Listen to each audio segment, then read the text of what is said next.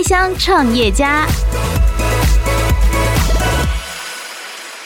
活体检测这是近期的一个比较严重的议题，因为以前的伪冒技术没有办法可能及时的伪冒你的人脸，又跟你互动。嗯，那这件事情在今年的时候其实变得越来越严重。嗯，那它当然有很多不好的领域的应用，但在比较正面的领域的应用其实也是有的，因为技术本身是中立嘛。对，所以比如像是迪士尼，它就可能利用这样的技术去，有些演员他们可能在拍片的过程中啊，有一些意外发生的，嗯，那他可能就可以利用就是这样子的技术啊去帮助他去重现他可能没有办法参与。的这些场景，所以那这样技术当然被用在一体两面，用在诈骗上的时候，你就想，那如果我电影我都看不出来它是真的是假的时候，那你你是一个视讯的呃这样子对话，你你又怎么知道它是是真是假？所以我们就是要不断的去攻克这样子的技术难题。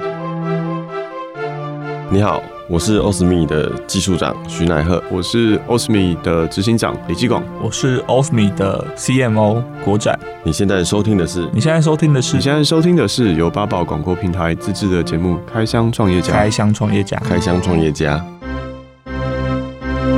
欢迎收听八宝广播平台自制的节目《开箱创业家》。你好，我是阿哲。现在无形的经济快速的发展哦，那但是有很多的程序啊，像是银行开户哦，就一定亲自要去银行。对于上班族来说呢，其实是蛮不方便的。今天呢，我们特别邀请到的这一组新创公司 Osme 就开发了一套数位身份认证的系统，导入了 AI 的技术，大大提升了银行的作业效率。今天我们就邀请到三位共同创办人，先来欢迎 CEO 李继广。嗨，大家好，我是 Osme 的 CEO 李继广。再来是行销长曾国展。大家好，我是 Osme 的行销长国展。还有技术长徐乃贺。嗨，大家好，我是 Osmi 的技术长徐乃鹤。谢谢你们三位一同过来哦。在两千零七年的时候，那个时候执行长还在大学时期嘛，你们就已经开发了一套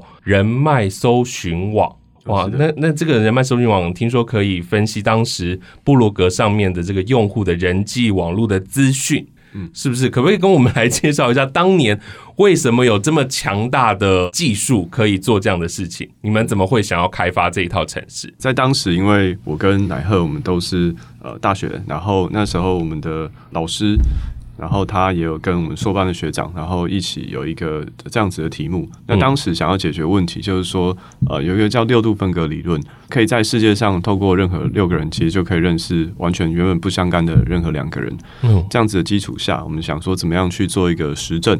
所以我们就去在当时那时候其实蛮蛮久哈，是无名小站、匹克帮、番薯藤的年代。现在很多听众都不知道那是什么东西。是那个时候我们就去做了一些研究，想说在这上面是不是可以验证说六度分割理论。然后没想到后来爬出了一些更有趣的延伸的东西，就在 PPT 上爆红。举例来说，像是可能有男女朋友，可能男朋友他去加了其他的社群网站，加了其他的人，他其实没有告诉他女朋友报备。后来他女朋友就去搜寻，然后看到我们的图的树状，把它画出来之后，发现，哎，你怎么跟他有这么多的交集？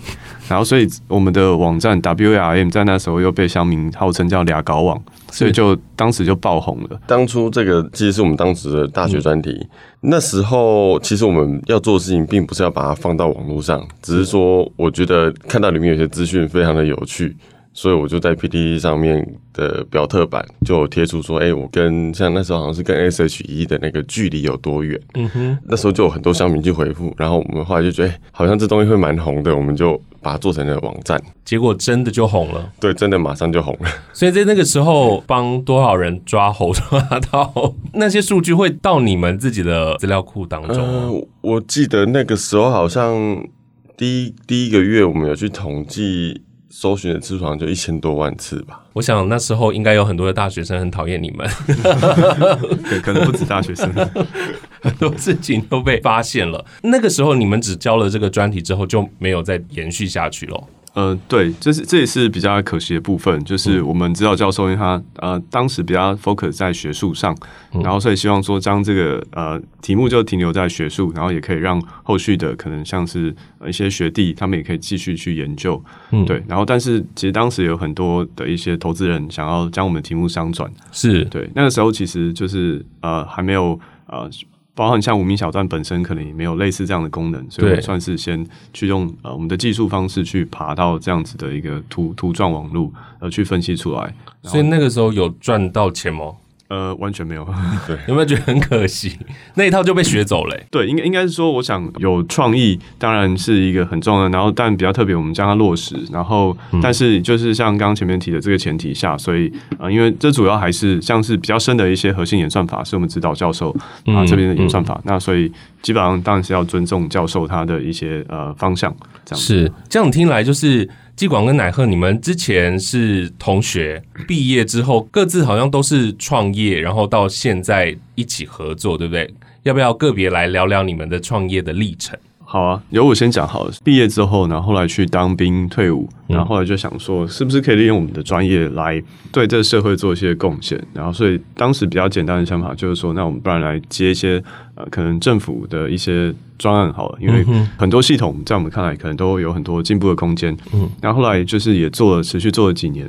然后也服务像是一些金融客户，或者是像政府机关，嗯、发现好像并不是像我们当初想的这么单纯啊。嗯嗯、所以不是说我们想把一件事情按照我们可能觉得使用者体验很好的角度去设计，但也许这可能对于某些机关来讲，他们可能觉得会让原本的问题更复杂，因为他们可能要写更多报告。是、嗯，所以我们后来就发现，哎，这样子做起来好像会越来越没有成就感。嗯，所以后来想说，那我们是不是来做产品好了？大概一六年的时候开始转做。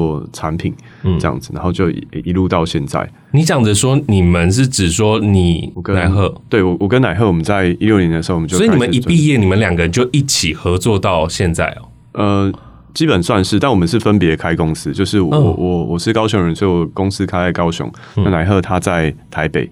其实我那时候当完兵之后，我就开始创业。那其实我做的也是跟技广一样，只是说。呃，我们做的类型像比较像是就软体的代工，嗯，刚毕业的时候那时候还蛮好做的，嗯，因为那时候人比较少。后来资讯这一块的人才越来越多，他们去就业可能也遇到很多竞争。那我们创创业接案一样也会遇到很多竞争，所以后来我就觉得好像越来越累，然后那个利润越来越薄，嗯，然后就觉得说，哎，这样下去就是有规划一下，做一下人生规划，觉得说。哎、欸，好像应该开始转做产品类，嗯嗯，但是我跟那时候的合伙人可能就在做产品这件事情上面有一些意见的分歧，嗯，所以最后我们就就拆拆伙了，嗯，后来我就开始跟机管开始合作，是，可是那一段时间也蛮久的，如果从你们呃退伍之后到二零一六年，呃，差不多十年左右，那另外一位伙伴国展，你要不要来说说？那你从政治系到后来怎么会自己创业？嗯，其实我就毕业退伍之后，我就加入一个公司，然后这个公司就当时打算要去印尼开发他们的新市场这样子，然后我就觉得哎不错，那我可以参与到很多类似创业这样子的过程，那就是从开始找地，然后选址、盖厂房，然后招募员工这些。流程我都参与到这样子，那从零人嘛，然后一直到大概后来将近一百个人左右这样，嗯、我觉得蛮有趣的。是后来三个人怎么会决定在一起创业呢？我们先来讲一下为什么会有这个题目。这欧斯尼的公司是，是因为我在呃，我跟乃贺在一六年的时候，因为我们开始做产品，然后那个时候差不多也是比特币这名词开始出现在社会大众的耳朵很早期的阶段。那、嗯、我们刚好呃。有一个案子就是做这个虚拟货币的交易所，是，然后所以我们后来就呃发现，交易所其实一上线的时候，比我们之前做很多的呃政府案子或者是其他的专案都来得更更被骇客喜欢。嗯、那我们刚刚好像忘记讲我们的背景，其实我跟乃赫我们背景其实都是呃白帽骇客，嗯、也就是对治安领域有些兴趣，然后会去研究。啊、呃，乃贺他可能钻研的更深一点。像刚刚这样子的，呃，我们开了交易所之后，就发现交易所有两个本质上的问题，一个。问题就是说，我的虚拟货币怎么保存好，不会被骇客盗？因为这个在当时其实也是非常大的问题，常常那时候很多交易所就被盗，甚至就破产。嗯，然后啊，执行长就人间蒸发。嗯，我们当然还希望说可以。继续的发挥贡献，所以就很很很注意这件事情。那另外一个就是说，如何去做 KYC，就 Know Your Customer，怎么样去识别你的客户？因为这在银行的呃交易所领域的监管，它其实非常重要的一件事情。所以我们就呃在当时就往这两个题目下去做的更深。KYC 到现在其实都是一个很难去在网络上去识别的问题，就是身份的验证的方式。所以从那时候开始，我们就。呃，也研究身份认证这件事情，然后一直到到现在，所以其实也做了四年多的时间，很深根在这个 AI 人脸跟活体检测，还有诈欺。身份识别等等的领域，这样子。嗯哼哼，所以在初期，当然以技术面为主，这个团队的组成。那后来怎么会找到国展呢？其实就是说来也很巧，就是我们我跟乃贺本身都是资工背景，所以我们两个其实虽然之前都有分别有公司营运的经验，但其实也都没有到，比如像是国展，他可能有参与过公司的可能到呃百人以上的规模，然后可能有经营过公司并购，甚至是在海外市场的拓展。是，所以对我们来说，我们其实很需要。海外的人才，因为我们看到的事情，当然我们很希望可以帮助台湾解决这样子的身份认证的问题。是，然后但是其实就商业的角度来讲，整个市场在全世界它是非常大的一个潜在需求，所以我们是希望可以将这件事情做得更好。那因缘际会下，我们就认识了呃共同朋友，然后之后就聊了一下。对，因为就像我刚刚说，在印尼的时候发现，其实呃有个问题就是说，呃。尤其是比较乡下的地方的人，他们没有办法去，比如说申请贷款、申请买保险等等。这个很大原因就是因为，呃，印尼太多岛了，没有办法每个地方都有呃开银行、开分行，或者是有呃保险员亲自去拜访等等，做这种呃所谓亲物亲签这样子的行为。嗯，那呃。这个的主要原因就是这个基础建设不够好，所以呃，当我看到季广和乃贺他们两个在做事情的时候，发现这个事情就是当地非常需要的一个解决方案，也就是说，他们可以用手机就可以做到这些事情，他不需要再呃花可能几个小时的时间跑到呃分行去。做一个开户，通过这样子的流程，他们可以去解决，比如说生病啊、呃、没有钱的问题，或者是他的没有办法好好的理财等等这样的问题。嗯嗯、那我觉得数位身份认证这件事情会是一个非常关键的一步，嗯，所以我就决定加入他们。他们八宝 B A A B A O 网络广播随心播放，跟随你的步调，推荐专属 Podcast 节目，开始享受声音新世界。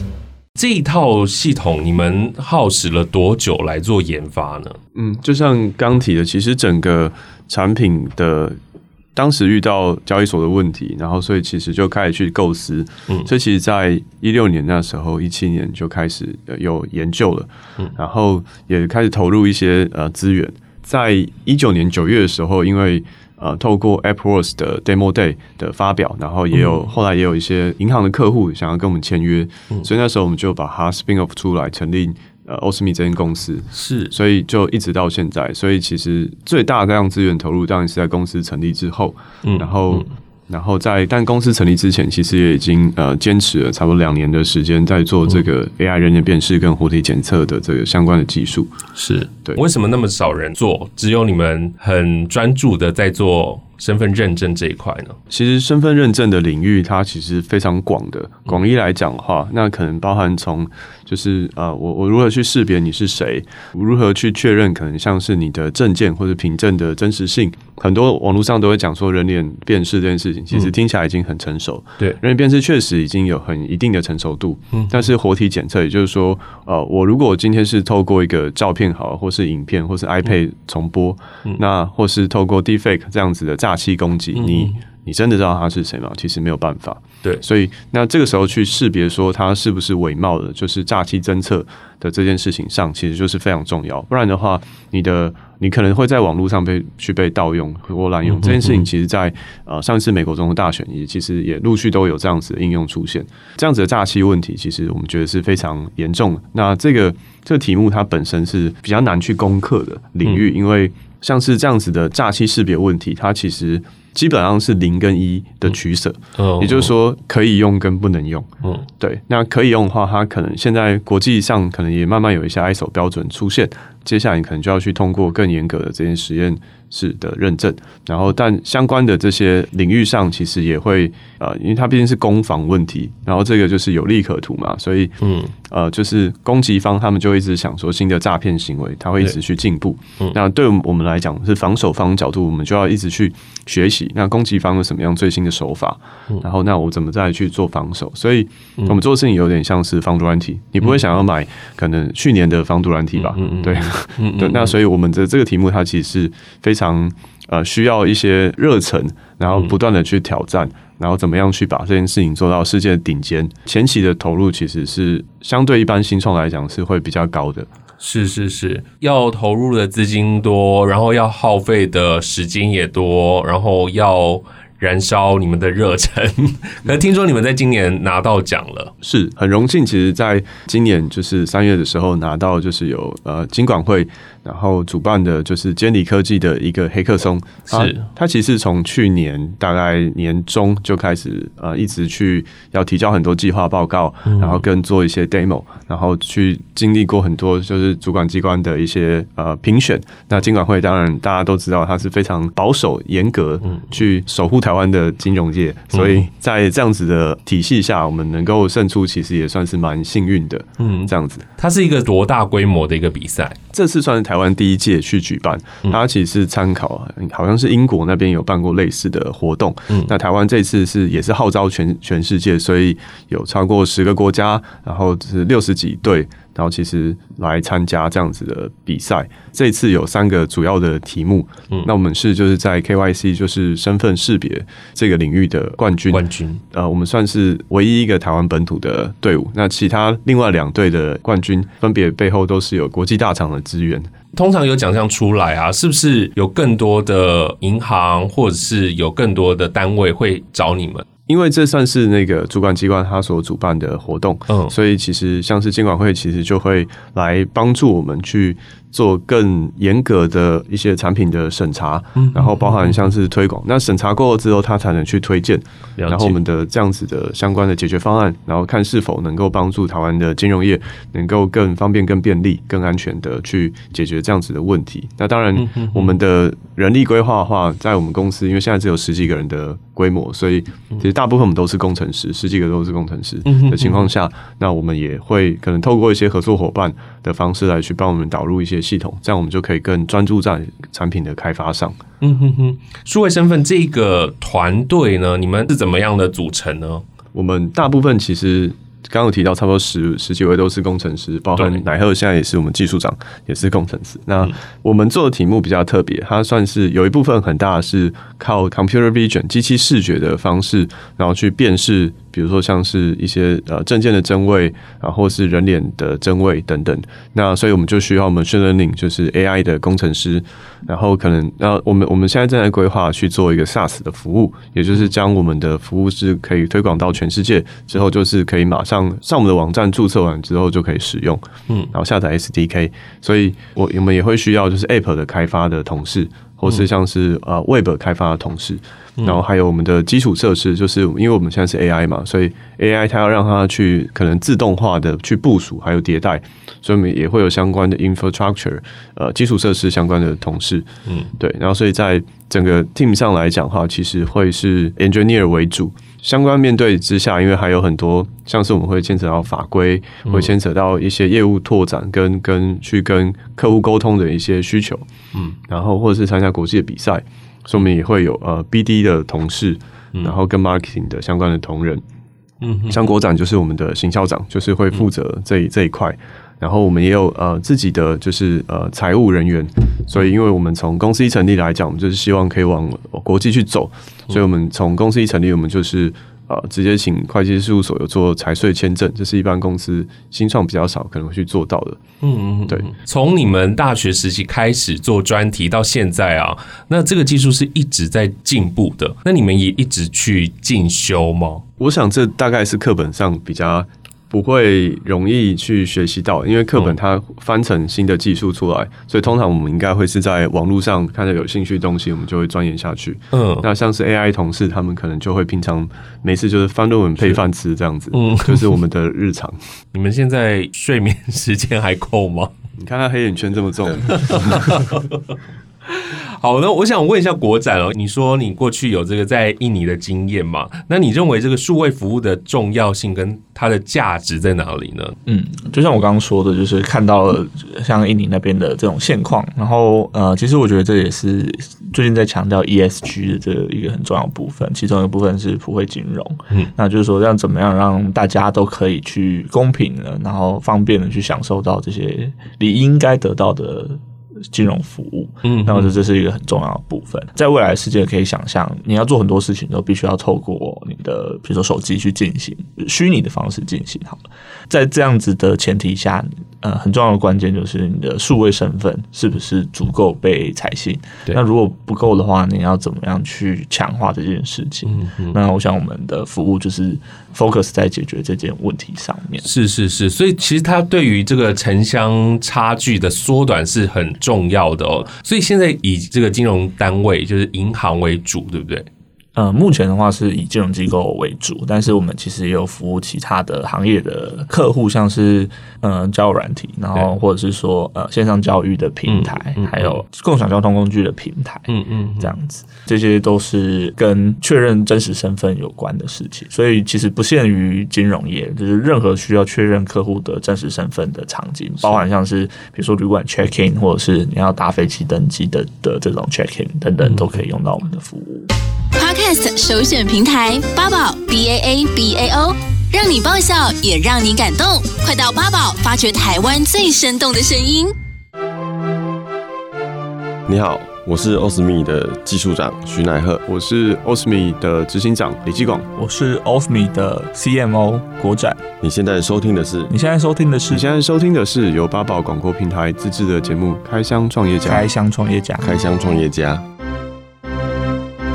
身份识别一直是一个很重要的议题。对，那呃，全世界一直都在不不断的去迭代跟试图找出当时最好解决方案。嗯，那对我们来说的话，我们现在大部分竞争对手，他可能会是比较着重在是传统的证件上的识别，嗯，也就是非晶片证件。